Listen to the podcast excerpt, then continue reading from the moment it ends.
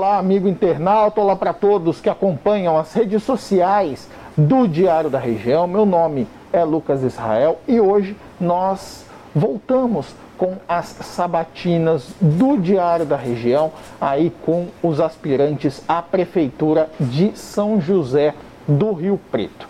Nesta quarta-feira, às 11 horas da manhã, o nosso entrevistado é o médico e candidato a prefeito pelo PRTB, Paulo Bassan. Comigo está o jornalista Rodrigo Lima, que vai me auxiliar nessa tarefa de entrevistar Paulo Bassan. Paulo, bom dia. O senhor, como médico, tem feito campanha e que cuidados tem tomado aí em função da pandemia?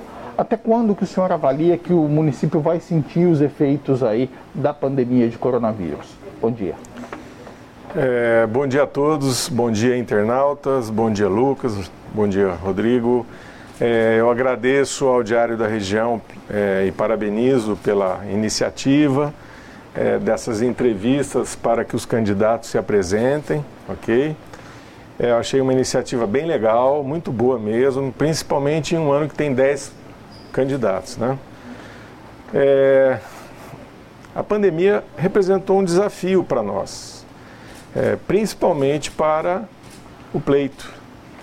É, os candidatos têm que tomar cuidado que antes não tinham. Aquele corpo a corpo, olho no olho, apresentação de projetos, a conversa com o amigo, com o compadre, com é, principalmente em Rio Preto, que é uma cidade, é, apesar de quase 500 mil habitantes, conserva alguns parâmetros e padrões é, de cidade ainda do interior, a campanha era feita muito olho no olho. Então ela mudou um pouco. Né? Ela, a gente tem que usar máscara, a gente, para falar, dificulta, o som fica abafado, é, até a gente tem que manter um certo distanciamento social, é, um metro e meio, dois metros das pessoas, o abraço ficou dificultado, enfim, todas as, as nossas características latinas, né, efusivas de aproximação, ficaram prejudicadas. Então, lógico que atrapalha a campanha isso aí. Mas ela está aí, a pandemia é uma realidade, a gente tem que aprender a conviver com a nova realidade. Né? Quanto tempo eu acho que isso vai durar? Esse bichinho aí, o coronavírus, Covid-19, a gente não conhece direito. É, nós ainda temos que decifrar é, como ele se comporta a longo prazo, médio e longo prazo. Nós estamos aprendendo agora a tratar os pacientes graves, a mortalidade está diminuindo no mundo inteiro mas a gente já vê alguns países da Europa fazendo, enfrentando a segunda onda, que provavelmente vai chegar para a gente também, ok? Então, o próximo ano vai ser um ano ainda de enfrentamento de, de, de Covid-19. Nós não vamos. Virou o ano, o Covid não sabe que o ano vai virar. Ok? Dia 31 de dezembro vai virar para o dia 1 de janeiro, vai entrar 21 o Covid não tem isso na memória dele. Ele vai continuar infectando a gente se a gente não tomar as devidas precauções. Na minha opinião, o que vai mudar é que nós vamos aprender a conviver de uma maneira diferente. A nossa efusividade, a nossa latinidade vai ter que ser expressada de outras formas, né? Nós vamos ter que descobrir isso aí juntos, né? Mas vai durar um pouco mais. Candidato, a gente sabe que é, existem outras demandas né, para a saúde, não é só coronavírus. Se eleito, de que forma o senhor pretende tratar essa demanda? Demanda? E em relação às cirurgias eletivas, por exemplo, a gente sabe que elas foram suspensas. Como conciliar aí coronavírus e as outras demandas na saúde? Rodrigo, muito obrigado pela, muito obrigado pela pergunta, uma pergunta pertinente, muito pertinente e difícil de responder. Mas eu tenho algumas ideias a respeito disso.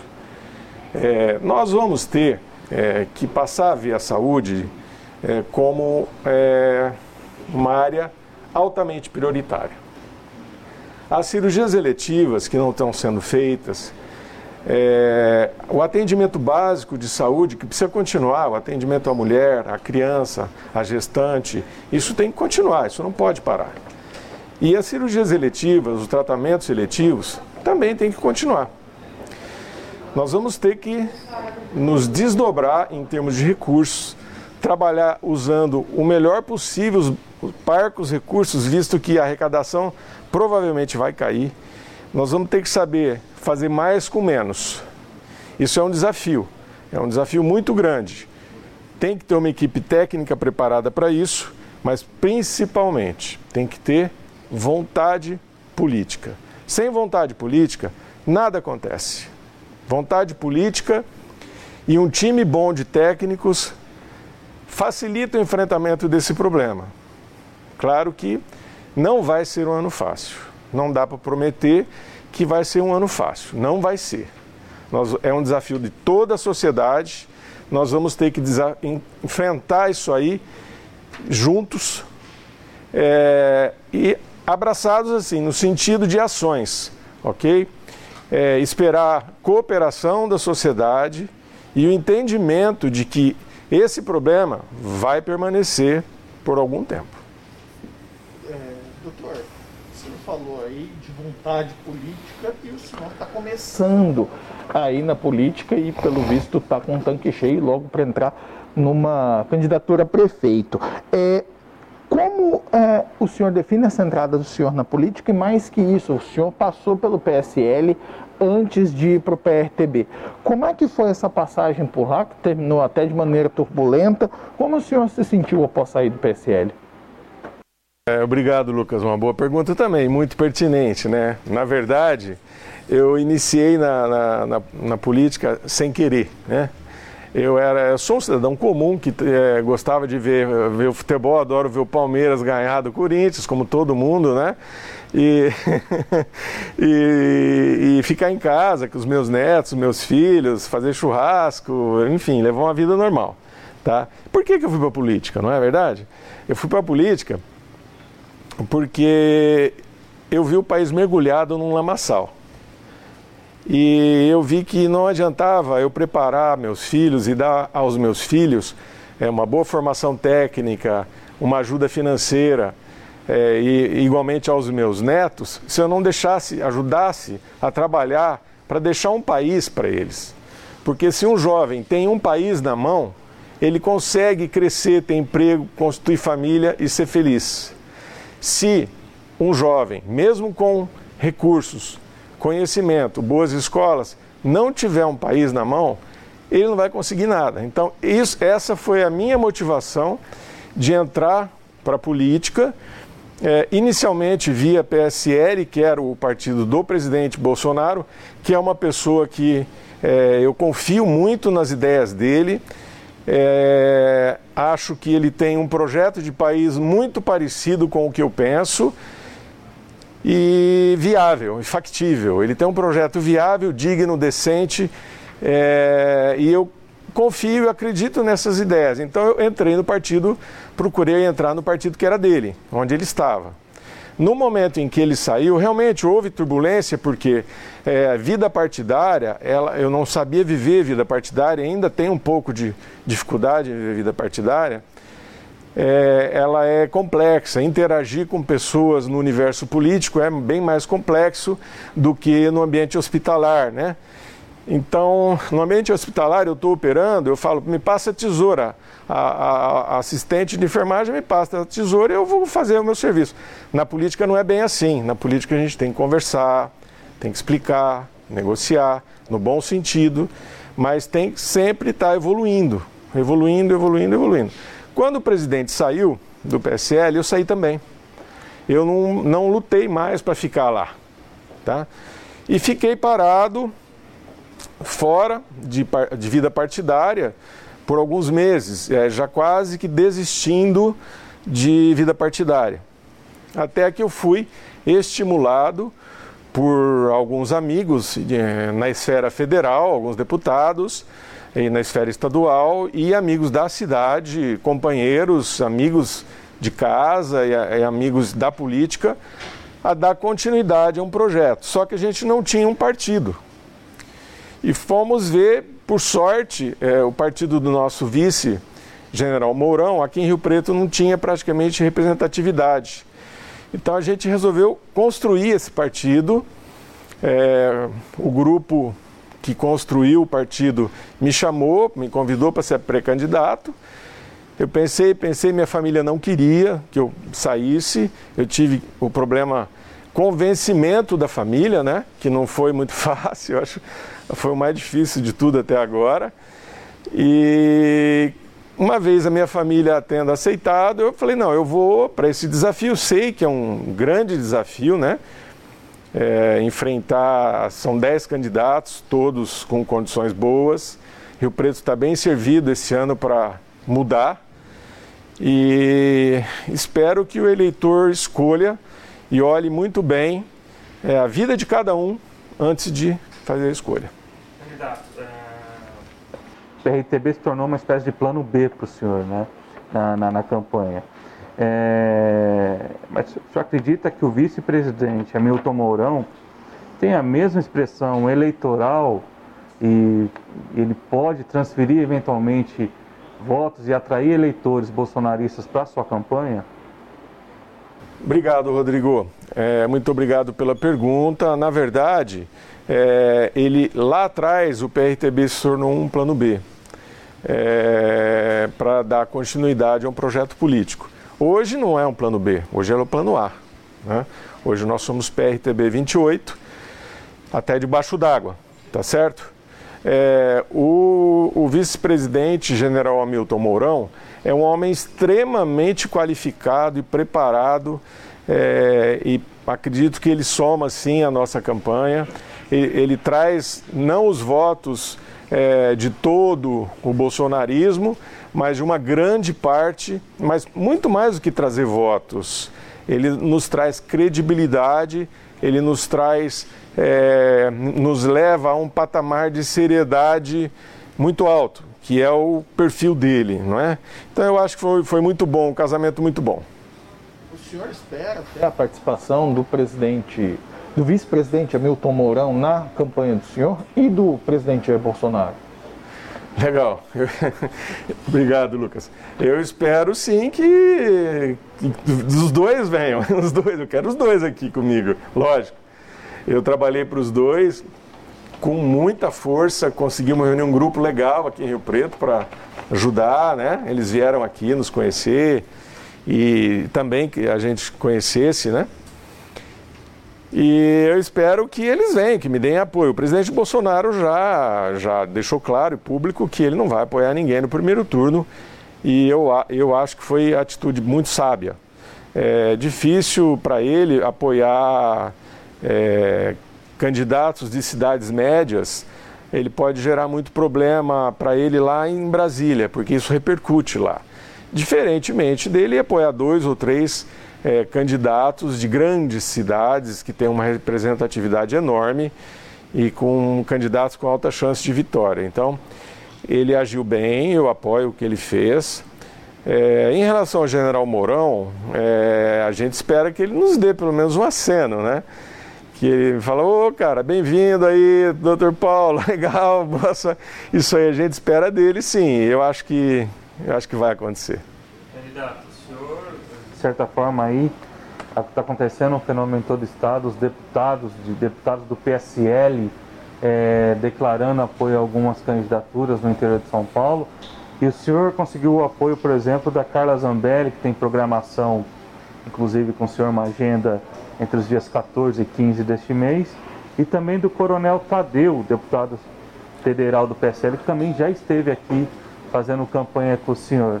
É, o senhor acredita que esses apoios é, para o eleitor é, do perfil da direita, do bolsonarista, é, interpreta como isso? O senhor no PRTB recebendo apoio desses candidatos?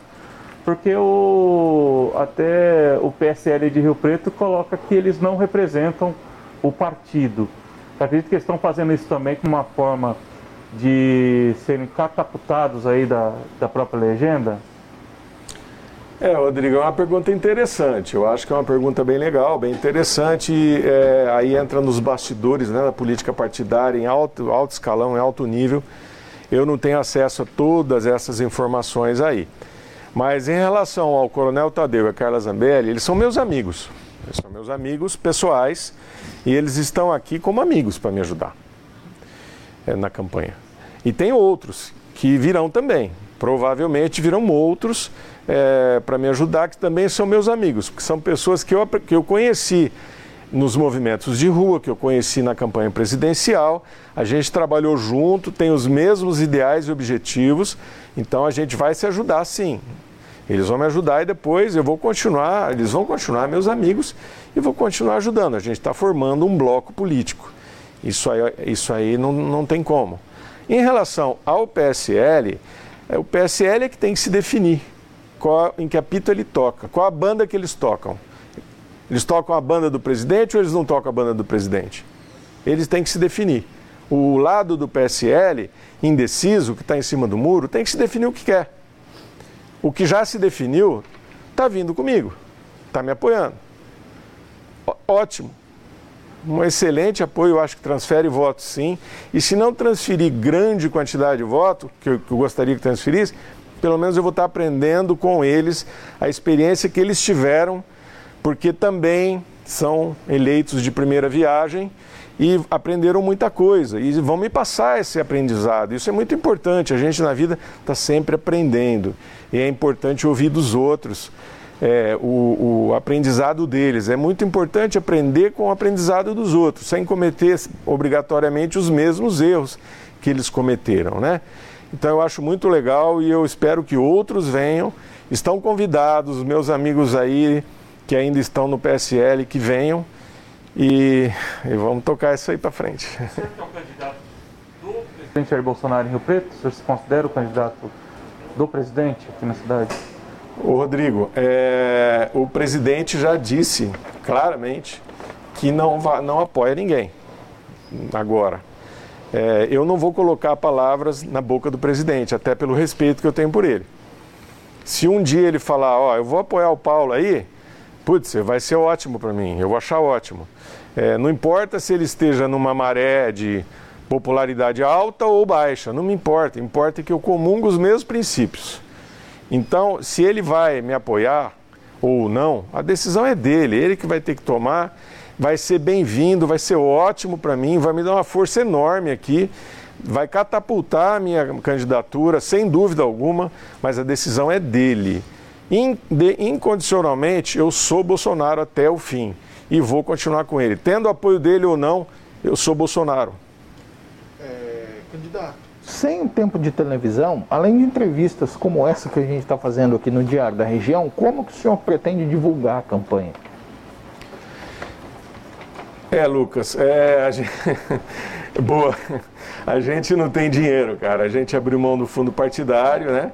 A gente não usa dinheiro público porque tem muita gente que fala, ah, mas o PRTB não tinha fundo partidário. Tinha sim, tinha um fundo partidário, tinha um fundo, fundão eleitoral, tinha sim. Era pouco, mas tinha. E com esse pouco dá para fazer muito.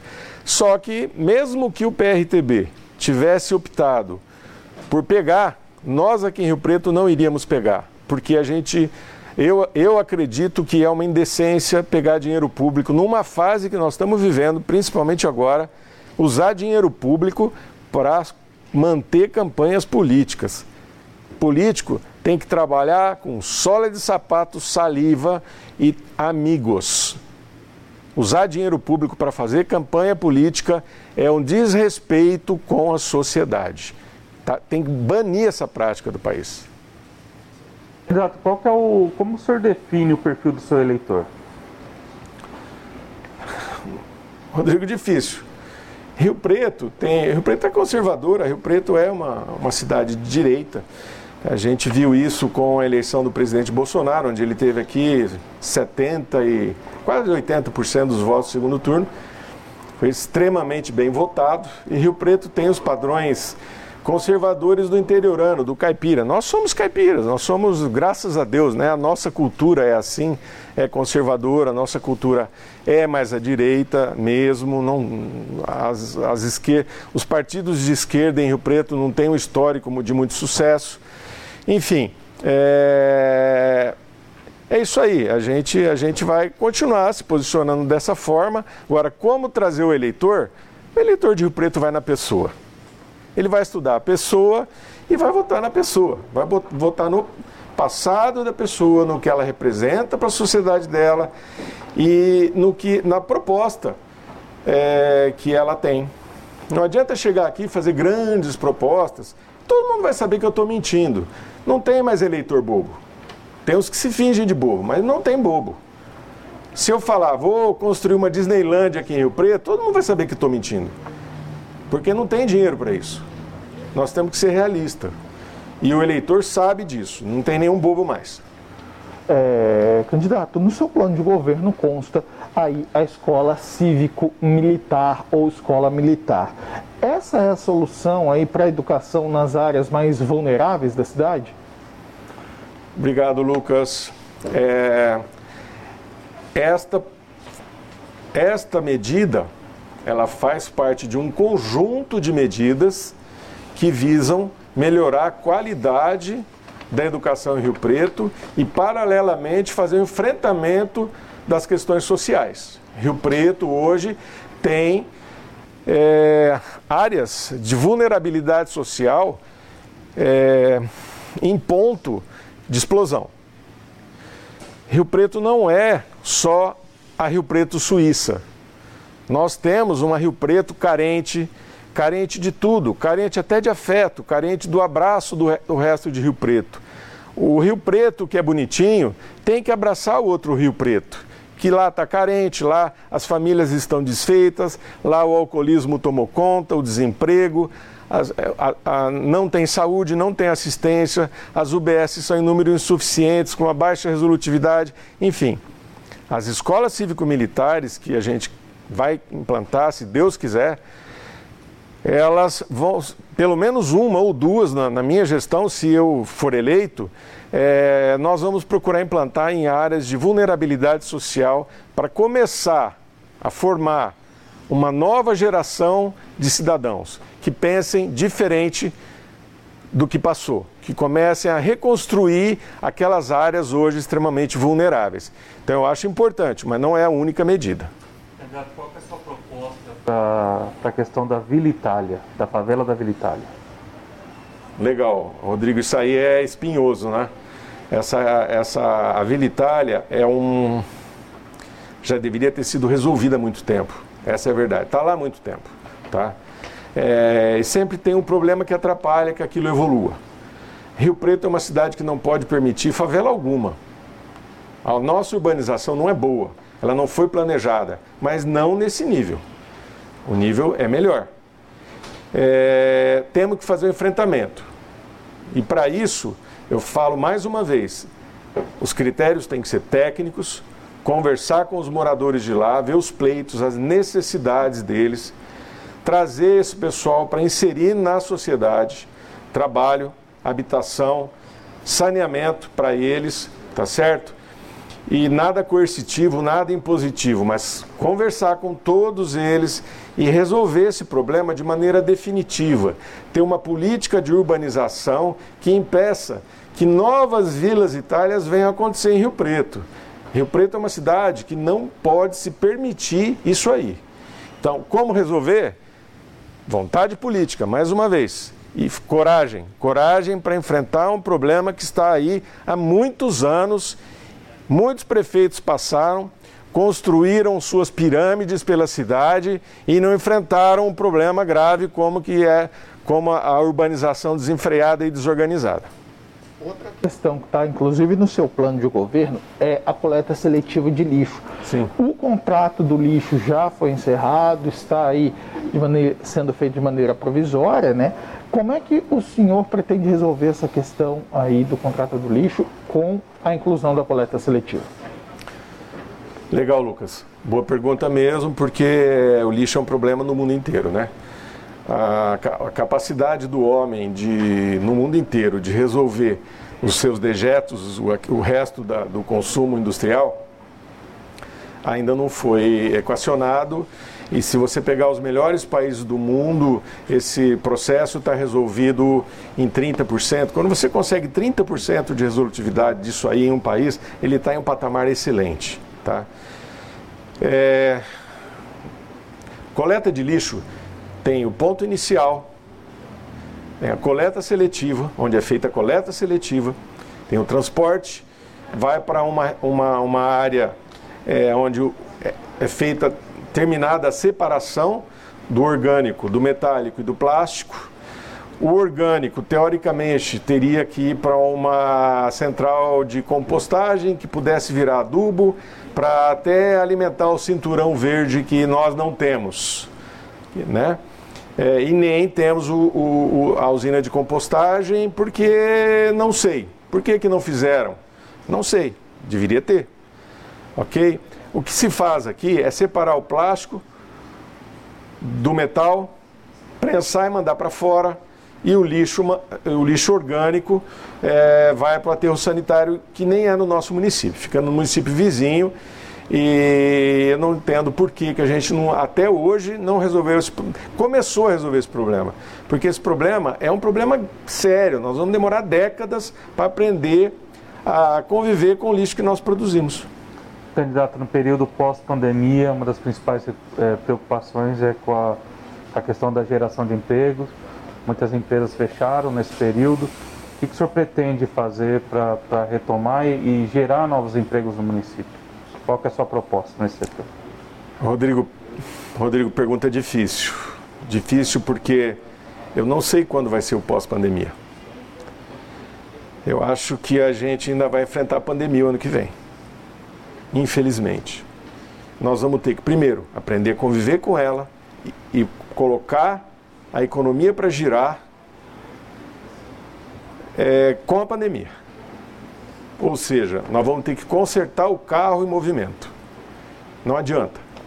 Soluções nós vamos ter que encontrar. Como? Trabalhando, usando criatividade e bom senso. E, com, e colocando pessoas técnicas, competentes para nos ajudar. Então, nunca se esqueçam de uma palavra, chama bom senso. Quando a gente não conhece um assunto e tem que tomar uma decisão a respeito dele, a gente tem que usar o bom senso. E o bom senso é que vai depois derivar os estudos através do método para que a ciência forme conceitos, conceitos que vão ser utilizados através de décadas para resolver aquele problema. Nós estamos no momento ainda do bom senso. O bom senso tem que imperar, porque nós não conhecemos esse bichinho. Esse bichinho é um bichinho terrível. A gente não conhece. Por isso o bom senso tem que imperar nessa hora ou o senso comum. É... Então é isso, é consertar o carro com ele em movimento. Vai ser uma tarefa difícil, a mais difícil. Candidato, o senhor aí falou também a respeito é, do de cortar secretarias, de cortar gastos. É, o senhor já tem uma ideia de quais pastas pretende cortar ou quantas para economizar esse dinheiro público e também os cargos em comissão? Sim, eu já tenho ideia, sim, já, já, já temos essa. Eu sei que é um assunto espinhoso, eu não vou nomear nada, porque não é, não é o momento ainda de dar nomes, mas a gente quer ter aí no máximo 15 secretarias e os cargos comissionados apenas os necessários, aqueles que forem úteis, aqueles que estão trabalhando, produzindo para a sociedade, para o cidadão rio-pretense. E veja bem, Diminuir secretaria não quer dizer que as ações das secretarias que vão ser extintas vão ser interrompidas. Elas não vão ser interrompidas. Elas vão continuar. Simplesmente sob comando mais unificado, mais centralizado. Por quê? Porque as ações são mais rápidas, são mais eficientes que, e você não precisa de tanta gente de ligação entre as diversas secretarias para executar ações que muitas vezes estão ligadas a várias secretarias. Você tendo um, uma, uma prefeitura mais enxuta, ela se torna mais rápida, mais eficiente, mais dinâmica, mais moderna, mais século XXI e menos século XVIII. Então é por isso que a gente quer, não é simplesmente cortar do ponto de vista ideológico, não. A gente quer, quer tornar a empresa, Prefeitura Municipal de São José do Rio Preto, uma empresa do século XXI, eficiente, rápida, que resolva os seus processos de maneira rápida e que beneficie o cidadão. Candidato, senhor, a gente vive um racionamento de água no município, né? Previsto pelo SEMAI. Senhor pretende, já porque nosso tempo também está acabando, é, o senhor pretende dar continuidade naquele projeto de captação da água do Rio Grande? Rodrigo, o nosso problema é muito maior que esse. De onde vem o Rio Grande? De onde vem o Rio Turvo? Dos seus afluentes. As nascentes que formam esses rios estão sendo entupidas pelo desenvolvimento urbano desenfreado. Nós precisamos preservar, primeiro, os mananciais. Você ter uma água vindo do Rio, do Rio Grande para cá, você tem que ter uma, um aqueduto. Isso torna a cidade dependente daquele aqueduto. Se você tiver um acidente no meio ali, Rio Preto fica sem água. Nós não podemos centralizar é, a captação de água só da superfície, que rios, lagos, é captação de água de superfície. A nossa grande quantidade de água doce está no subsolo. Então, talvez poços em bairros isolados a, no princípio, possam resolver essa questão, até que a gente cuide dos nossos mananciais e recupere o nosso meio ambiente, que está absolutamente, totalmente degradado. E veja o que está acontecendo com a nossa floresta. Todo dia pegando fogo. E o poder municipal não destina os recursos necessários para o combate. O fogo lá pega todo dia, vai pegar hoje, vocês podem ficar olhando, vai pegar de novo. Porque não tem combate àquilo ali. É muito pouco dinheiro a gente consegue resolver aquele problema. E nem isso está sendo dado. Então, o meio ambiente, o problema da água estão interligados. É importante, é, é importante, bem lembrado, Rodrigo. Muito obrigado, porque é um problema muito grave para Rio Preto. O Rio Preto tem muitos problemas que precisam ser enfrentados. E para enfrentar, a primeira coisa que um gestor precisa, vontade, política e coragem. Sem isso, não vai. Candidato, muito obrigado aí. O nosso tempo se encerrou, mas o senhor tem dois minutos aí para as considerações finais a respeito aí da sabatina.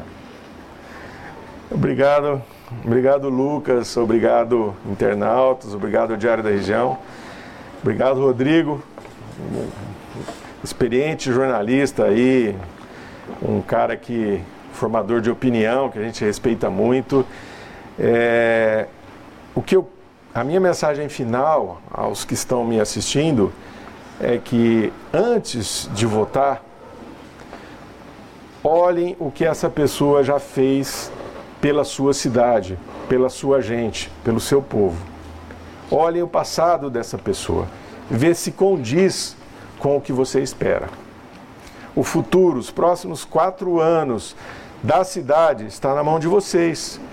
Está naquele voto que vocês vão lá, o número que vocês vão apertar ou o papelzinho que vocês vão depositar. Isso é muito importante.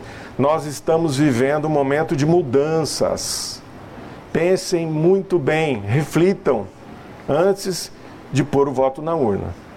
Depois, quatro anos que vocês vão ter que amargar as decisões erradas. Muito obrigado, candidato. E agora uma observação importante. A sabatina com o candidato do Partido Novo, Felipe Marquezoni, que estava prevista para acontecer amanhã, quinta-feira, 8 de outubro, às 9 horas da manhã, foi adiada.